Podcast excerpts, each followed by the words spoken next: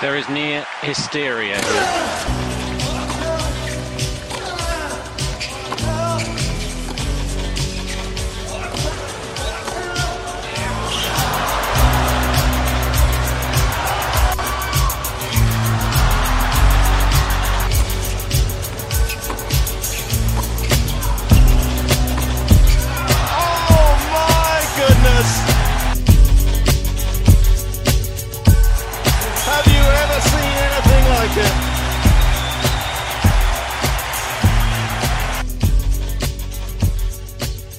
Comment ça va les gars Comment ça va Nouvel épisode de Matchpoint. On va parler des huitièmes de, des quarts de finale, des premiers quarts de finale. On va revenir aussi un petit peu, hein, Nico, hein, sur euh, Novak. Et ça ah. va très bien. Ça va très bien. J'espère que tu vas bien également. J'espère que tu as digéré un petit peu l'élimination de, de, enfin la disqualification. Hein. Choisissons bien les mots de Novak. Ouais, difficile, difficile. Euh, gueule de bois au réveil. Je dois t'avouer, hein, euh, gueule de bois au réveil, ça m'a fait un peu la même que euh, que quand le PSG perd, parce que, enfin, c'est encore une fois ce qu'il a fait, c'est un peu, euh, c'est un peu incompréhensible.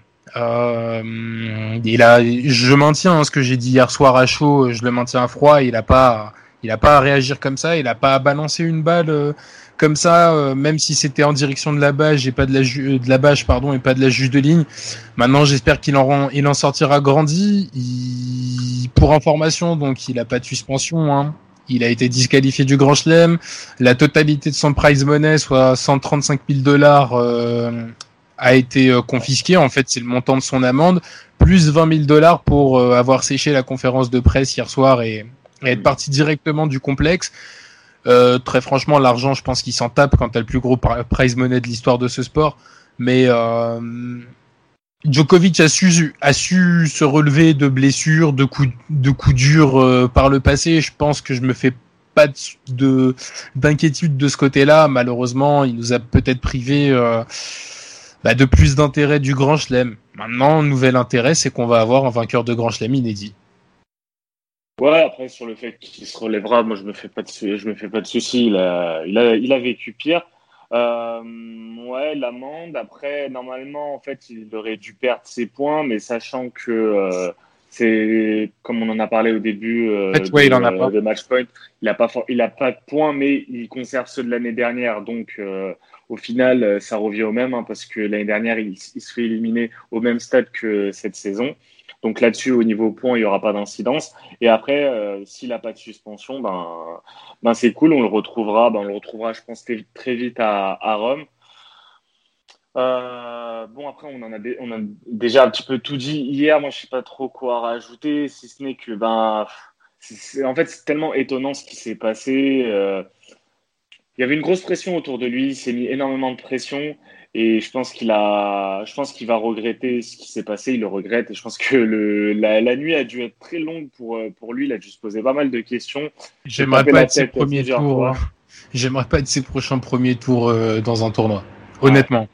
Et j'aimerais pas parce que, euh, Bon, quelque part, ça lui laisse peut-être un peu plus de temps pour se préparer à la terre battue, même si euh, je crois, euh, je crois pas du tout euh, qu'il ait le niveau et les, et, et, les armes pour remporter un Roland Garros. Quand tu vois Nadal qui s'est reposé pour et quand tu vois la montée en puissance de plus en plus probante de demi-team. Il y a Cyclone qui nous dit, je pensais qu'après cette disqualification, Titi Love avait fait, avait une belle carte à jouer, choke de qualité. Tu m'étonnes. Euh... Après, il était, il était, éliminé avant, malheureusement. ouais, ouais, ouais, euh, il était il, avait... deuxième tour. C'est ça, il avait un coup à jouer, mais bon, il nous a bien, il nous a bien niqué. Et un truc, si on se projette un peu sur Roland Garros, et si on part du principe que c'est Tim qui a la plus grosse carte à jouer, ben, en cas de victoire de Tim à l'US Open, moi, ça m'étonnerait pas qu'après, Tim à Roland, euh, limite, il se fasse éliminer au premier tour, parce que déjà, la transition entre l'US Open et Roland avait été très compliquée. Encore plus si euh, nouveau vainqueur de Grand Chelem, on se rappelle Vavrinka après son titre en Australie, premier tour à Roland, il tombe face à Guillermo Garcia Lopez, il se prend, euh, je crois qu'il perd 3-1, euh, mais euh, tu sens que c'est très, c'est très difficile. On se rappelle également de Bartoli après son titre en, à, Wimbledon, où elle se fait éliminer également au premier tour de, de l'US Open. Ça sera pas simple pour, euh, pour un team. Donc, il y a moyen qu'il y ait des ben, en fait, là, l'événement qu'il y a eu, il y aura une incidence sur l'US Open et il y aura surtout une grosse incidence sur Roland. Donc, euh, à la limite, là, si vous êtes euh, Euh, si votre book propose un truc genre final Nadal Djokovic au prochain Roland, moi j'irai là-dessus. Hein. Ça m'étonnerait pas. C'est possible. À voir le tableau, à voir si Tim est dans la partie de tableau de sera dans la partie de tableau de Djokovic ou non à Roland Garros. Mm. Euh, tu sais que à Roland Garros c'est sa kryptonite. Donc euh, donc voilà. Après. Euh, bah, les autres joueurs forcément sont contents, sont heureux, sont soulagés. Hein. Tu te retrouves avec le l'épouvantail numéro un. Bah, tu vois les déclarations des uns et des autres. Parmi les déclarations, moi, je vais quand même vous dire que je vais mettre une pièce sur euh, Zverev, vainqueur du tournoi, parce que ça me paraît être le mec qui a le plus de euh, qui a accueilli cette nouvelle avec le plus d'enthousiasme, on va dire, et d'envie. J'ai l'impression que ça l'a reboosté. Sa conférence de presse, ses déclarations en disant euh, maintenant tout est différent, euh, maintenant c'est un nouveau tournoi qui commence et euh, il y a des choses qui vont se passer. C'est le discours de quelqu'un qui a énormément d'ambition. À voir s'il va pouvoir aller jusqu'au bout. En tout cas, pour moi, c'est le grand favori du coup de la partie de Djokovic. Tu l'as joué perdant contre Churich, donc. Qui ça? Toi?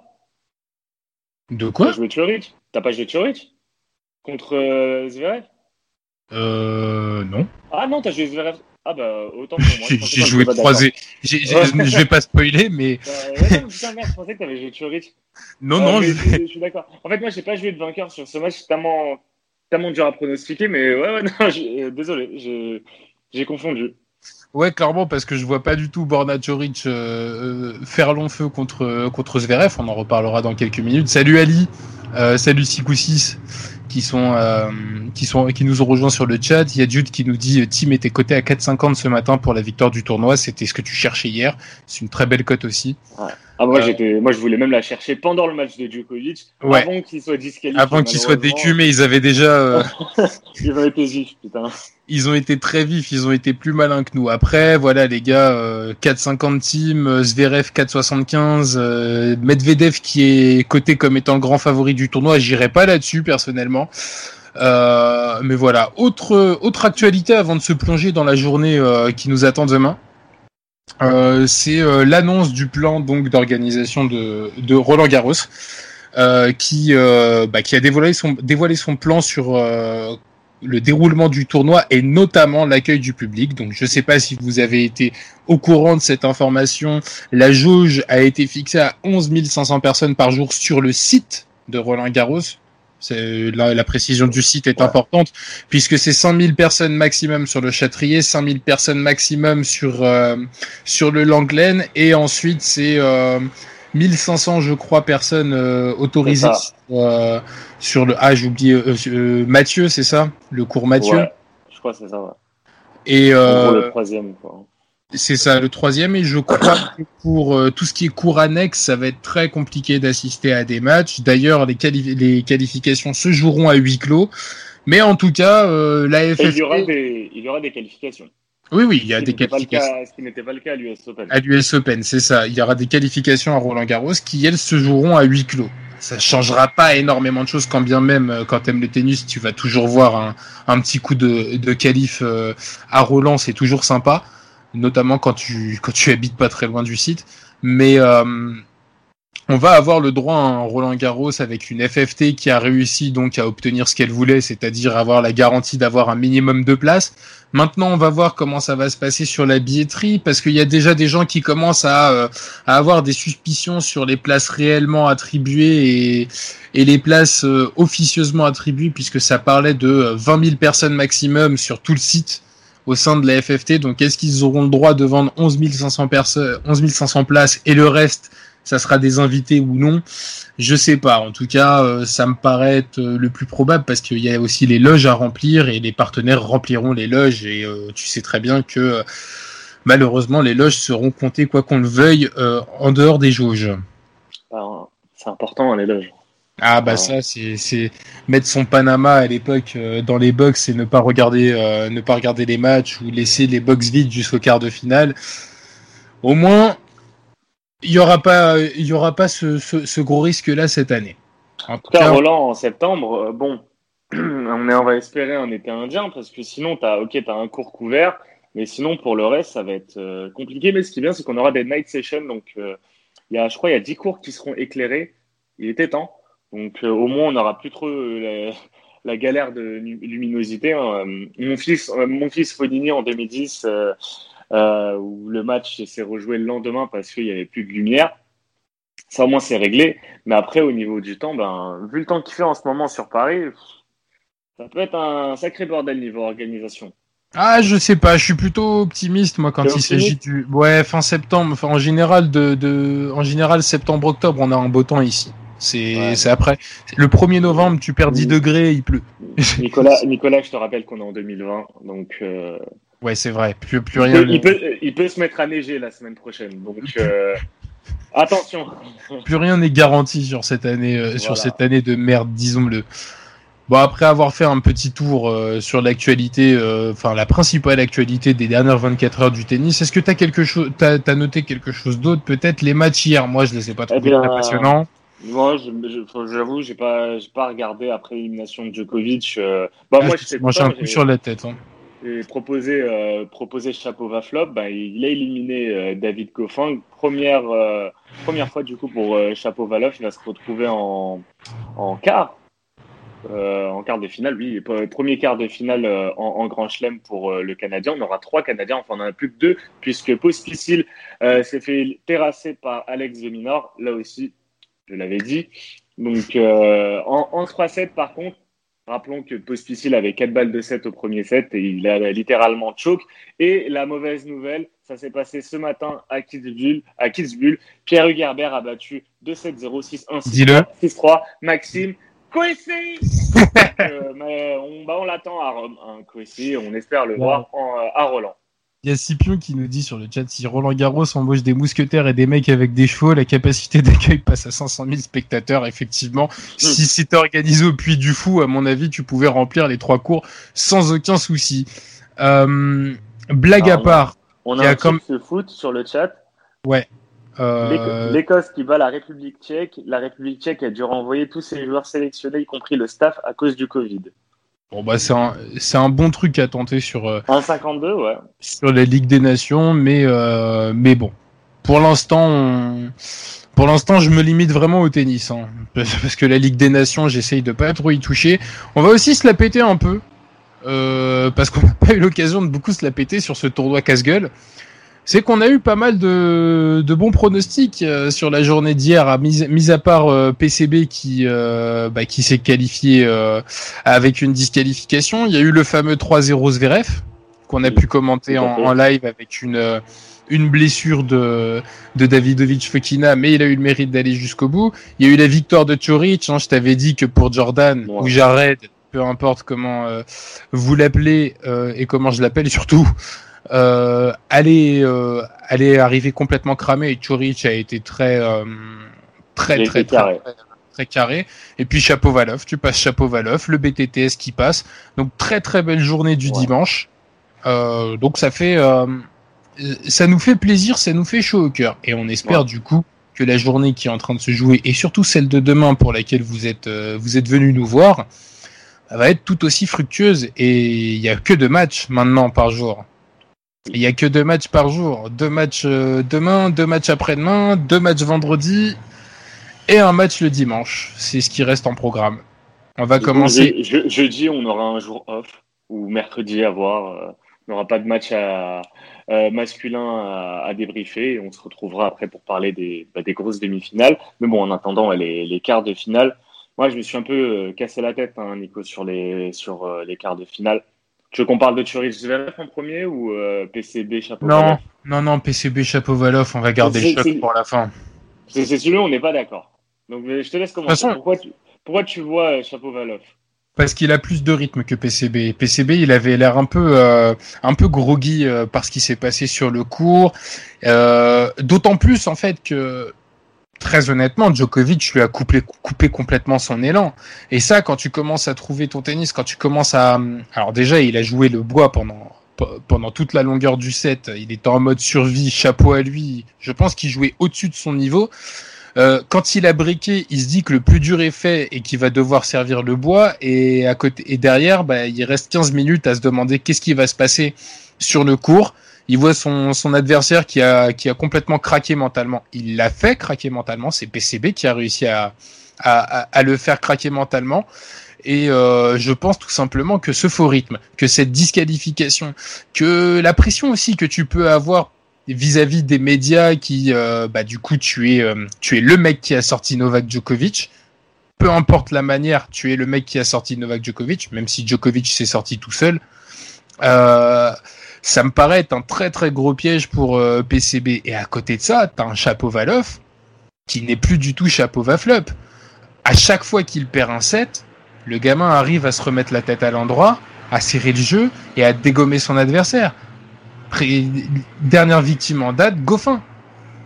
Il a mangé exactement ce qu'a mangé le reste des adversaires de Chapeau Valov et ce que je pense va manger PCB demain. Alors, euh, bah déjà, les deux s'étaient déjà rencontrés à l'US Open et c'était en 2017 et, c'était l'année de la révélation de Chapeau Valov qui s'était fait taper du coup par euh, PCB en 3-7, 3 tie-break et euh, PCB qui du coup cette année-là avait été allé jusqu'en demi-finale de, de l'US Open.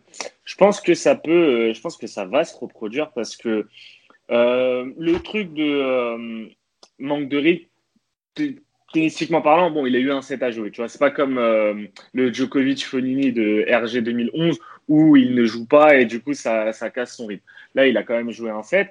C'est vrai que c'est un choc, mais c'est un bon choc au final. le, tu vois, tu es là, tu es un peu miraculé. T'as pas eu, t'as pas eu à te fatiguer parce que tu as joué qu'un seul set. C'est, c'est quand même quelque chose de super, euh, super. Euh, c'est ouf en fait ce qui arrive à, Pablo Carreño Busta. Donc euh, le mec, il limite, as un sentiment de dire, ben, je suis miraculé sur euh, sur cette rencontre. Il y a rien qui peut m'arrêter. Et surtout pas Chapovalov. Et tennistiquement parlant, ben, PCB, moi, ce qui m'a plu face à Djokovic, c'est sa première balle souvent des, il variait les zones et il, est, il a eu des très bons services, des services gagnants face à, face à Djokovic. Face à Chapovalov, moi je pense qu'il va se passer la même chose, qui va frustrer Chapovalov. Ensuite, sur les jeux de retour, même si Chapovalov est, est très fort, et... mais je pense que la qualité de PCB, c'est faire durer l'échange. Et Chapovalov, il aime pas ça. Déjà face à Kwon, c'est passé. Il n'a pas réussi à tenir face à euh, sur le premier set et la moitié du, du, du second parce que Kwon à chaque fois lui faisait jouer une balle en plus, une balle en plus et on sait que Chapovalov il est capable de, de, de craquer. Et PCB, contrairement à Kwon, a plus d'expérience. Goffin, Chapovalov, j'étais quasiment sûr qu'il taperait Goffin parce que Goffin, euh, il a cette faiblesse au service. PCB a moins cette faiblesse et il est plus capable, il fait beaucoup moins de double faute. Il sait serrer le jeu quand il faut il sait à chaque fois faire jouer le point en plus. C'est ce qui va faire du tort, je pense, aux, Canadiens. Donc, je vais tenter, je vais tenter surtout la grosse cote euh, PCB à 2,60 et PCB et les deux joueurs gagnent un set. Là, c'est coté à 3,10. Pardon, désolé, le micro était coupé. Il y a aussi euh, le tie-break dans le match à tenter. Je je sais oui. plus, euh, je sais plus quelle est la cote. Je crois que c'est 1,65 euh, si je dis pas de bêtises, mais au moins. Ça un moins, un moins, au moins un tie break dans le match, euh, ça se prend parce qu'ils sont très friands des over, euh, des over 11,5 jeux euh, dans les sets, ces ouais. deux-là. À chaque fois qu'il qu qu y a une rencontre, t'as souvent un 7-5 ou un 7-6. Je tenterai quand même le tie break ou alors si vous êtes vraiment friand, vous tentez l'un des deux joueurs gagne le premier set 7-5 ou 7-6. L'option existe sur sur certains bookies. En tout cas, moi, bah je vois vraiment Chapeau-Valov, j'ai l'impression qu'il a mûri, qu'il a grandi, euh, qu'il me semble un peu plus concentré. Son match contre Fritz, honnêtement, pour moi, je te l'ai dit, hein, son match contre Fritz, pour moi, est annonciateur d'un grand tournoi. Et euh, PCB devra digérer le fait aussi de revenir en quart de finale de Grand Chelem, parce que ça fait trois ans, je crois, qu'il n'y avait pas été, bah, depuis sa demi-finale en 2017 contre euh, Nadal, je crois. Anderson. c'est oui, c'est Anderson, pardon. Il, il, avait joué Anderson et bah, c'était l'année où il avait, euh, il avait éliminé Chapovalov. Et là, ouais. ça joue pour une place en demi-finale de Grand Chelem. Très franchement, je mise sur la puissance et la jeunesse euh, et la fougue euh, du Canadien. Voilà, je on pense, sera. Je, je, on sera... je pense ouais. que. Vas-y, vas-y, euh, Non, non, j'allais juste dire une banalité du genre, on sera pas d'accord, toi et moi, sur ce match. mais c'est pas grave. C'est pas grave, ça, ça arrive. Hein. Euh, moi, je pense aussi le, le truc, c'est que Chapeau Valov, il va, il a une occasion en or de jouer sa première demi-finale de, de Grand Chelem.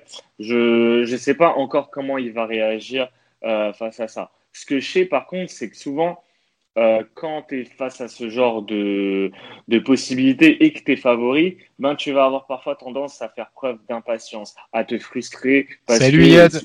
Et un mec comme PCB, c'est un joueur tellement frustrant. Il a frustré Djokovic aussi parce qu'à un moment, il a de la réussite, parce qu'il est capable de renvoyer la balle, parce qu'il est capable de trouver une bonne première euh, sur laquelle le relanceur ne, ne, ne s'attend pas, et même un ouais, est-ce que, niveau de Djokovic. Est-ce que tu penses que PCB va avoir le niveau, euh, va avoir le niveau de service euh, contre Chapovalov qu'il a pu avoir contre Djokovic? Je pense.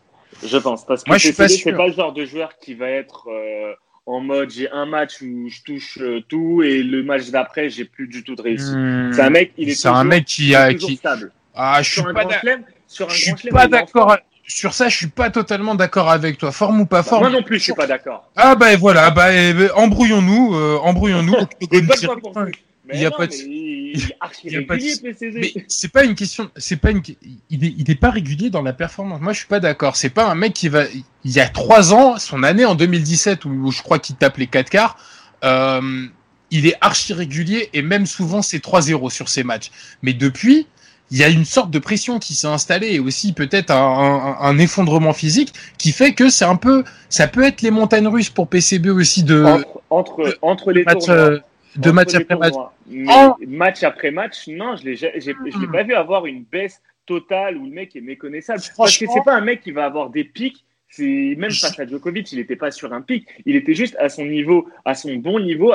en fait, il a optimisé son, son niveau face à Djokovic, mais le mec n'était pas ouf. Tu vois, et, Moi, je te dis juste. Qui, d'un match à l'autre va baisser de niveau. Moi, je te dis juste, oublie pas son premier tour contre Uchiyama